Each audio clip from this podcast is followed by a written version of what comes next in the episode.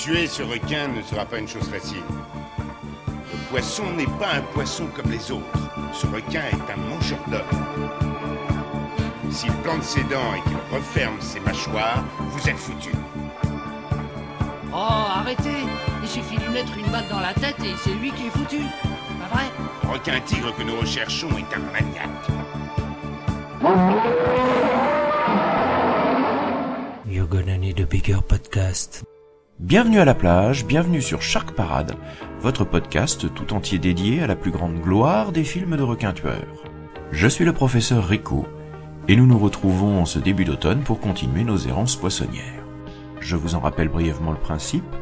Nous avons tiré au sort deux films de requins, et nous allons les analyser, les regarder en détail, de manière à déterminer les capacités squalographiques, c'est-à-dire squalesques et cinématographiques des dix films. Ce qui nous permettra de les noter sur 20 et de les reclasser dans une des cinq catégories suivantes, incontournable, bon, routinier, mauvais ou à fuir. Les films que nous allons traiter cette semaine ont un point commun, c'est celui d'être relativement obscurs, à tel point même qu'il n'existe pas de version française VHS ou DVD. Ce qui fait que nous allons devoir nous contenter d'extraits en anglais pour cette émission. Alors, il s'agit de Shark Hunter de Matt Code en 2001 qui va nous faire affronter un mégalodon, et de Raiders of the Lost Shark, une petite production canadienne signée d'un certain Patrick Scott, qui s'appelle en réalité Brett Kelly, mais bon, et qui va nous faire visiter un lac où rôde un mystérieux requin volant. Ouais, ouais. Bon, prêt à jeter à l'eau? For centuries, the evolutionary balance of power has rested with man in his unending quest for answers. Something very big is closing fast. Charlie? That quest will now take the research vessel Argus and her crew to the fringe of existence, 9,000 feet below the surface. There, man's illusion of control will disappear as the crew of the Argus discovers the next evolution has risen from the darkness.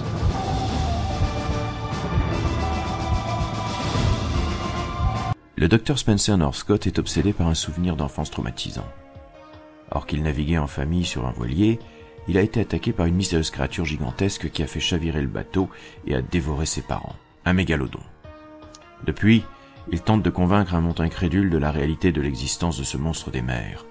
Alors lorsqu'une base sous-marine est à son tour attaquée et détruite par une force inconnue, il embarque à bord du sous-marin Argus pour affronter le mégalodon et ses peurs. Eh, mais c'est The Meg C'est en eau trouble Vous avez repompé le scénar de Shark Hunter, les gars, avouez-le Bon, ok, tout le monde a dû lire le bouquin de Steve Alton et en a repioché les principales idées. Mais pour avoir vu En eau trouble juste avant Shark Hunter, on se dit qu'on navigue en terrain de connaissance quand même, hein Sauf que Shark Hunter a presque 17 ans de plus que le blockbuster de John Turtletaube et beaucoup beaucoup de millions de dollars en moins. Alors je vais vous le dire tout de suite, je m'attendais pas à grand chose en enfournant la galette commandée en Angleterre dans le lecteur DVD. Surtout avec une accroche du genre Joe is back and it's angry. Eh ben, sans crier au chef-d'œuvre, euh, loin s'en faut, faut quand même avouer que ce film, euh, sur sa toute petite échelle, est une relative bonne surprise. Non, alors attendez, je vais pas vous bourrer le mou en vous faisant croire que c'est le chef-d'œuvre inconnu du film de requin. Hein. Moins s'en faut. Vu les défauts et les casseroles du film, ce serait lui accorder un peu trop de louanges. Mais quand on est habitué à voir des cochonneries rigolardes filmées dans le plus parfait je m'en foutisme, en avoir un qui essaye ne serait-ce qu'un tout petit peu, c'est déjà appréciable. What the hell? Adler? We have visual.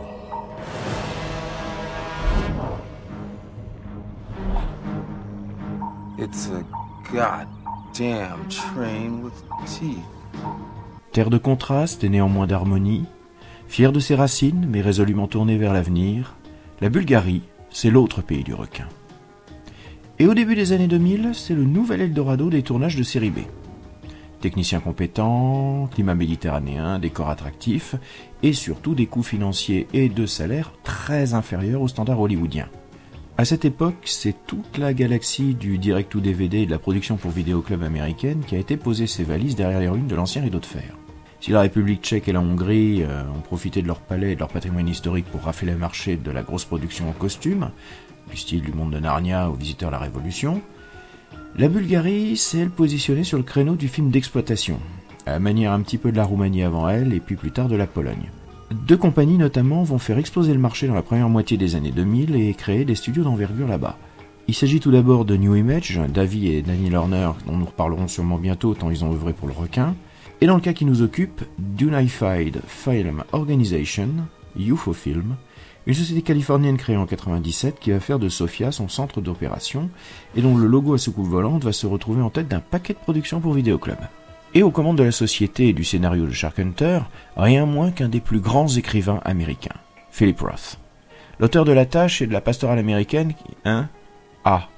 On me signale qu'il s'agit en fait de Philip G. Roth, scénariste et cinéaste, auteur de Fatal Revenge, Piège dans l'espace, Dragon Fighter. Ah oui, bah, bah c'est pas la même chose alors. Bon, d'accord.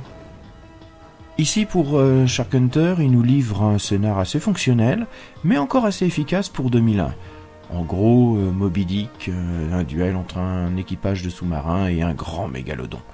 Avec surtout une fin vraiment surprenante pour un film de ce calibre. Un scénario d'ailleurs tellement simple et carré qu'il va nous le reprendre à l'identique dans son Dark Waters de 2003 avec Lorenzo Lamas et des requins et un sous-marin. Celui-là, il va pas le réaliser lui-même et il va confier la caméra à Matt Code, un solide routier de vidéoclub qui a tourné quelques chefs-d'œuvre euh, impérissables comme Alien Evolution ou La Dynastie des Dragons mais qui est surtout à la base un dessinateur et un designer qui a bossé au département artistique d'une quantité astronomique de grosses productions, du Soldat Ryan à Men in Black, des Pirates des Caraïbes aux Gardiens de la Galaxie. Et le gars a du talent, je vous mettrai en lien son site qui contient une belle collection de ses concept art. Et Matt Code a une certaine idée de la belle image, ça se ressent dans son film avec notamment des scènes sous-marines qui pour un petit budget en 2001 ont une vraie puissance et un requin en image de synthèse qui est vraiment au-dessus du lot de la production de l'époque notamment en travaillant beaucoup sur les ombres et les lumières, qui permettent de donner une plus-value aux scènes aquatiques, qui franchement euh, tiennent parfois la dragée haute à des films de même catégorie qui sont sortis l'année dernière. Guys, we're gonna need a bigger sub. Can you fire a tracking tack into it? You fucking kidding? That's Chenko's job. He's got a little more sub to back himself up with. Harrington, you're gonna have to take the first swing, man. Well, you know that story of David and Goliath? Well, me and this mini sub is like Bambi versus Godzilla. Mais bon, comme je vous l'ai dit, je vais pas vous vendre le film de l'année non plus. Hein. Parce que dans un certain nombre d'autres compartiments de jeu, le film prend l'eau de façon vraiment gênante. Les décors, par exemple, sentent carrément le recyclage. L'intérieur du sous-marin Argus a des allures de coursif de vaisseau spatial, un peu façon Nostromo comme on en retrouvait pas mal dans les petits films de science-fiction de Chipos des années 90, dont beaucoup étaient curieusement tournés en Bulgarie. De même, les scaphandres sous-marins auraient plus leur place dans l'espace, et les fonds marins ressemblent vraiment à des décors de planètes désertiques passés au filtre bleu, avec neige de plancton pour faire genre. Mais à la limite, c'est malin, inventif, et why not? Recycler des décors, c'est développement durable, et donc ce film est en avance sur son temps. La musique signée Anthony Riparetti est assez impersonnelle. Elle aligne des nappes d'instruments reconstitués au synthé, avec parfois des reminiscences du Batman de Danny Elfman pour Burton. Est un routier qui, depuis les années 80, sait produire de la compo au kilomètre pour toutes les séries B et qui a beaucoup travaillé avec Albert Pune notamment. Non, le vrai point noir, c'est le casting qui va plomber l'ambiance en surjouant à plaisir, notamment dans les 40 premières minutes de film, avant que la chasse au mégalodon ne commence vraiment. Alors évacuons tout de suite la star du film, Antonio Sabato Jr., fils de l'acteur italien Antonio Sabato, c'est logique, qui avec sa tête de bellâtre Latin Lover a connu un certain succès dans le mannequinat et a éclaté avec Melrose Place. Pour l'anecdote, après une carrière entre séries télé de seconde zone, publicité, mannequinat donc, ce fan de Donald Trump a un peu pété les boulons, et entre une cure de désintox et une émission de télé-réalité, s'est mis en tête de se présenter au Congrès de Californie, en déclarant notamment que Barack Obama était un vilain musulman, et que, je cite, il ne croyait pas dans le Dieu et le Jésus que lui il aimait, et pour preuve de ce qu'il avançait, il le sentait dans son cœur. Autant dire qu'il a été boulé aux élections suivantes. Je passerai vite fait aussi sur les trois quarts du casting bulgare, hein, ou sur notamment le vétéran Grand L. Bush, hein, qui a été entre autres l'agent Johnson dans Piège de cristal aux côtés de Robert Davy, ou dans l'excellent James Bond Permis de tuer, un flic qui vient en aide à notre 007 préféré. Il survole le casting avec son jeu d'acteur euh, impeccable et son charisme naturel. Je me concentrerai donc sur les deux prestations les plus bizarroïdes. Tout d'abord, Christian Toulali, un Français d'origine marocaine qui a fait les trois quarts de sa carrière en Allemagne, de Derrick à Soko, Brigade des Stupes, et qui, depuis, a abandonné le cinéma pour ouvrir un golf à Agadir. C'est pas qu'il soit mauvais acteur. C'est juste qu'il est censé jouer un certain Dr. Atkins, mais qui s'exprime en anglais avec un accent à couper au couteau jamais justifié par le scénario.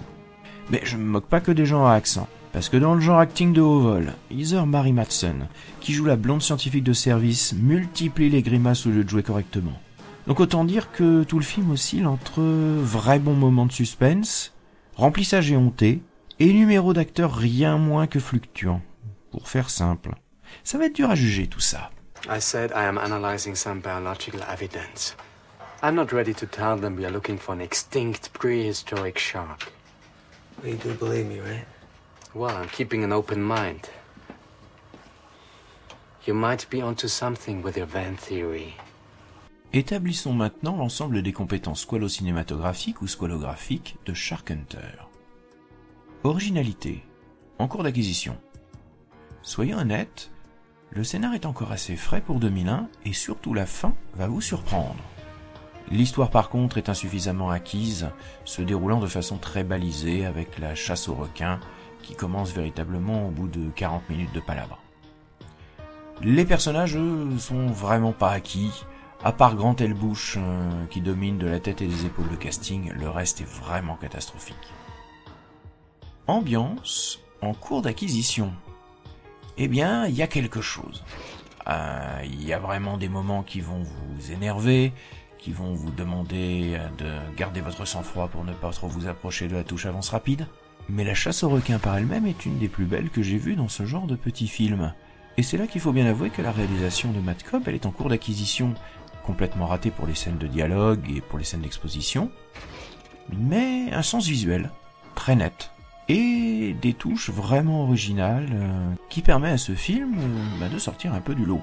Et le plus étonnant finalement pour ce genre de production à petit budget, eh bien c'est la qualité du requin, qui est acquise.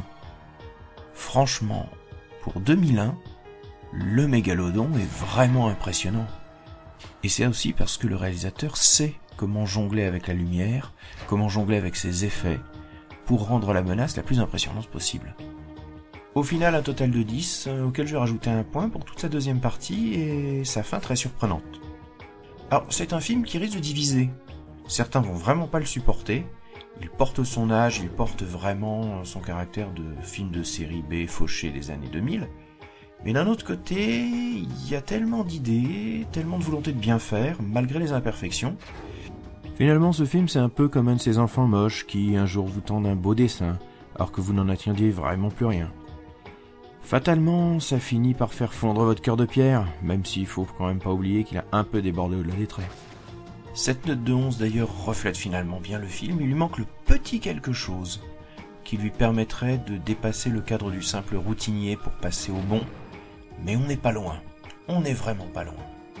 J'espère que Raiders of the Lost Shark est du même tonneau. Là je suis chaud. Allez, envoyez le film. These sharks aren't like normal sharks. These sharks are filled with hate.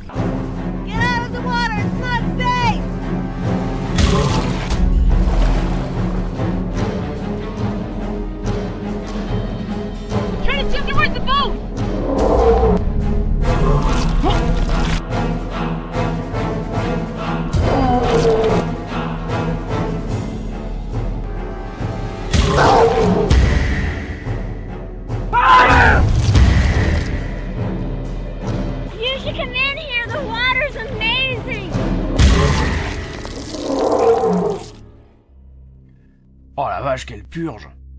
C'est honteux là, c'est nul Qu'est-ce que c'est que ce truc? On a le droit de faire une bouse pareille? Non mais c'est filmé par un amateur avec un caméscope premier prix. Même la qualité de mon téléphone portable est meilleure. Non mais le type débute, c'est pas possible. Attendez, je regarde sur IMDB. Donc euh, Patrick Scott alias Brett Kelly. Quoi? Le mec il a réalisé 36 films depuis 2001 et celui-là c'est son 30e Non mais c'est une blague. C'est juste pas possible. C'est pas simplement que c'est amateur. C'est pas que c'est tourné pour 350 000 dollars, c'est que, même en sachant pertinemment qu'on fait un tout petit film avec un tout petit budget, même comme ça, même en tenant compte des faibles moyens et du côté second degré, mais y a rien qui va. Comment décrire ça? Basiquement, euh, c'est des gens qui disparaissent dans un lac canadien, attaqués par un requin. Quelques mauvais acteurs en quête, et il semblerait qu'un savant fou a créé, on sait pas trop pour quelle raison, la parfaite machine à tuer. Parce que son requin, non content de pouvoir nager en eau douce, il est aussi capable de voler. Who are you? I'm Howell, and this is my island. Your island. But there's a shark here. It killed my friends. I know. That would be mine. Yours. Yeah. But don't worry, it's genetically engineered and slightly radioactive. It's likely going to be dead soon. What are you even doing here? Experiments. You're experimenting on sharks? They are beautiful creatures, but I made them better. No, they kill people. Oh no, they are nature's most perfect machine. Bon, par où commencer? Ouais, vous allez me dire, faut pas trop en attendre d'un film qui commence par un panneau. Ce film est inspiré d'une histoire vraie.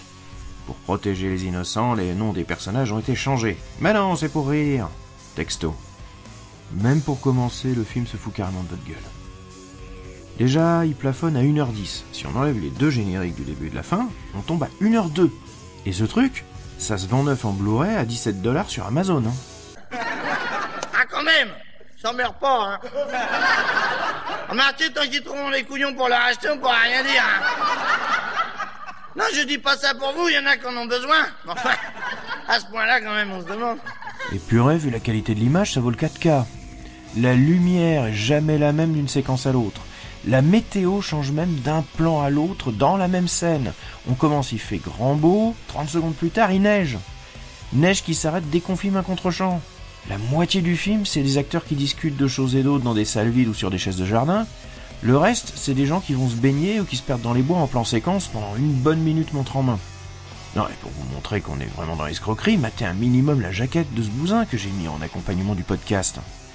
Un requin géant qui bouffe carrément un hydravion avec des bimbos sur des jet skis qui balancent de la dynamite. Et puis il y a des hélicos. Des hélicoptères sur l'affiche, je veux dire, de- depuis les années 80 et les films de vidéoclub, c'est une promesse de qualité. Un gage de sérieux. Je veux dire, il y aurait besoin de faire une étude universitaire sur la place des hélicos dans les jaquettes de série B. Mais bon, on sait, la recherche française est toujours frileuse à aborder les vraies questions que se pose le public. Ah, puis a la musique. À part deux morceaux de rock FM signés d'un groupe nommé, ça ne s'invente pas, Fatal Mistake, ce qui risque de vous passer dans la tête quand vous allez enfourner le DVD dans le lecteur, tout le reste de la musique est signé rien moins que par Kevin MacLeod. Vous ne connaissez pas Kevin MacLeod? C'est un musicien qui a composé la plus grosse bibliothèque de musique libre de droit dans laquelle a été pioché les trois quarts des musiques utilisées par vos youtubeurs préférés. C'est pas que la musique est mauvaise, non, non, non, pas du tout, c'est juste que vous l'avez déjà entendu partout. Ouais, ce film rentre dans la catégorie des indéfendables, un peu comme Nine Out ou One O Shark Attack de David de Coteau. Parce que tu sens l'opportunisme complet d'un produit bas de gamme qui est fait sans passion, dans l'unique but de faire la culbute en le revendant en DVD et en comptant sur le côté camp et second degré. This is horrible. We need to call the National Guard. But this is Canada. We don't have a National Guard. What are we going to do? How many victims do you need to qualify as a crisis? I don't know. Three or four? I think we're good. Mais contrairement à un film Trauma par exemple, ou à une production amateur à la Norbert Moutier ou Nathan Schiff, pour prendre des grands noms de l'Ultra Z de- des années 70-80, il n'y a pas la moindre envie, pas la moindre subversion, pas la moindre volonté de cinéma. Il n'y a pas un plan qui soit un minimum composé. L'humour est gras et jamais subversif. Les comédiens sont amateurs et juste choisis pour les filles pour leur capacité à se mettre en maillot de bain et à aller nager dans un gros étang. Je tiens d'ailleurs à leur tirer mon chapeau hein, pour leur courage parce que, au vu du temps et de la végétation, le film a dû tourner en automne bien avancé et se baigner dans un lac canadien en octobre-novembre, faut du courage. Donc derrière tout ça, on retrouve un certain Brett Kelly qui, par des soucis d'économie, fait quasiment tous les postes du scénar au montage en passant par la production et signe sous le pseudo de Scott Patrick ce film euh, ni fait ni à faire. Pourquoi prendre un pseudo? Peut-être qu'il a honte de ses films. Plus vraisemblablement, c'est peut-être un moyen de gonfler la fiche technique histoire de toucher des aides des subventions de l'État canadien. Ou alors, c'est que, à force de faire des mauvais films, euh, le nom de Brett Kelly doit être un peu tricard auprès des distributeurs. Oui, parce que pour être sûr, j'ai maté un ou deux de ses autres films, et notamment Jurassic Shark, et je crains le moment où je vais le tirer au sort, celui-là aussi. Oh là là. À part ça, il a l'air d'être un mec sympa, hein. Il tourne avec ses potes. euh, humainement, je suis certain que le gars, il est adorable. Mais, pour ce qui est de tenir une caméra, essaye un peu plus, quoi. C'est... Je t'en supplie, fais un effort. Je m'excuse, mon amour. J'ai fait des recherches sur l'Internet, puis ça disait que c'était la plus belle plage dans la région. De la région! Moi, je là, tu m'apportes en Hawaï! Mais non, tu m'apportes en Ontario! Est-ce que tu gratines? ben, dépensais pas tout mon argent sur du linge, du parfum, des bijoux. Je pourrais te donner la meilleure place. Oh, oh, pas tout dépenser mon, mon argent sur du linge puis des bijoux, c'est ça. Tu vois, j'ai l'air de la chienne à Jacques. Hein? Je mérite pas d'avoir des belles choses? Oui, mon amour. Tu me trouves pas belle, c'est ça. Dis-moi que je suis belle. Oui, mon amour. Ah, oui, mon amour, dis-le comme tu le penses. Excusez, t'as raison. T'es aussi belle qu'un arc-en-ciel. Ah, mais ça que je le suis. Allez, prends des photos. Tant qu'à être pris dans ce trou à ici, là, on va documenter notre voyage en Ontario. Rien me ferait plus plaisir, mon amour. Si juste pas que le cul par un poisson tabarnak. Allez, des photos. Bon alors, les compétences chorégraphiques de Raiders of the Lost Shark, où ça va aller vite parce qu'il n'y en a pas beaucoup. Originalité euh, non acquis, il n'y a pas d'histoire, il n'y a pas de scénar, il y a juste un requin dans un lac. Histoire justement, bah non acquis non plus, hein. les scènes s'enchaînent sans la moindre cohérence et on sait pas euh, d'où vient le requin, d'où vient le savant fou. Tout est fait n'importe comment. Les personnages, n'en parlons pas, non acquis. Les acteurs savent pas jouer, Ambiance. Ouais, insuffisamment acquis. Il y a bien un ou deux moments qui m'ont arraché des sourires un peu forcés. Alors, euh, faut bien que je mette des points quelque part. Parce que réalisation acquis, y a non seulement aucun effort, mais on a l'impression qu'on a régressé 50 ans en arrière dans la composition d'un plan ou dans l'utilisation du montage. Quant au requin, bah alors là c'est complètement acquis. Quand il vole, euh, c'est une marionnette moche euh, qui ne ressemble à rien. Et quand il est un petit peu dans l'eau, on sent que c'est des requins de synthèse qui ont été faits ailleurs et qui ont été récupérés. Ils ne se ressemblent jamais d'un plan à l'autre. Allez, au final, ce qui nous fait 1 sur 20, j'y rajoute un demi-point pour le titre particulièrement bien trouvé, Raider of the Lost Shark, et parce que j'aime les jeux de mots foireux. Mais ça nous fait un et demi sur 20 à fuir. Tu viens de détrôner 90210 Shark Attack de David de Coteau au fond du classement. Mais bravo mon gaillard, tu es vraiment encore plus mauvais qu'un David de Coteau. Ça vous donne quand même une idée de la bise dans laquelle on plonge. On vient de descendre encore d'un cran au fond du classement. J'aurais pas cru ça possible aussi rapidement. Ça va être dur de détrôner là sur ce coup-là. À moins de tomber sur Jurassic Shark du même Brett Kelly. Oh mon dieu. Bon allez, je retourne à ma boîte à requins. Je vais sûrement tirer mieux pour la prochaine fois. Alors... Mega Shark versus Giant Octopus, Jack Perez 2009 The. Oh la vache. Bon, et ensuite, allez hop.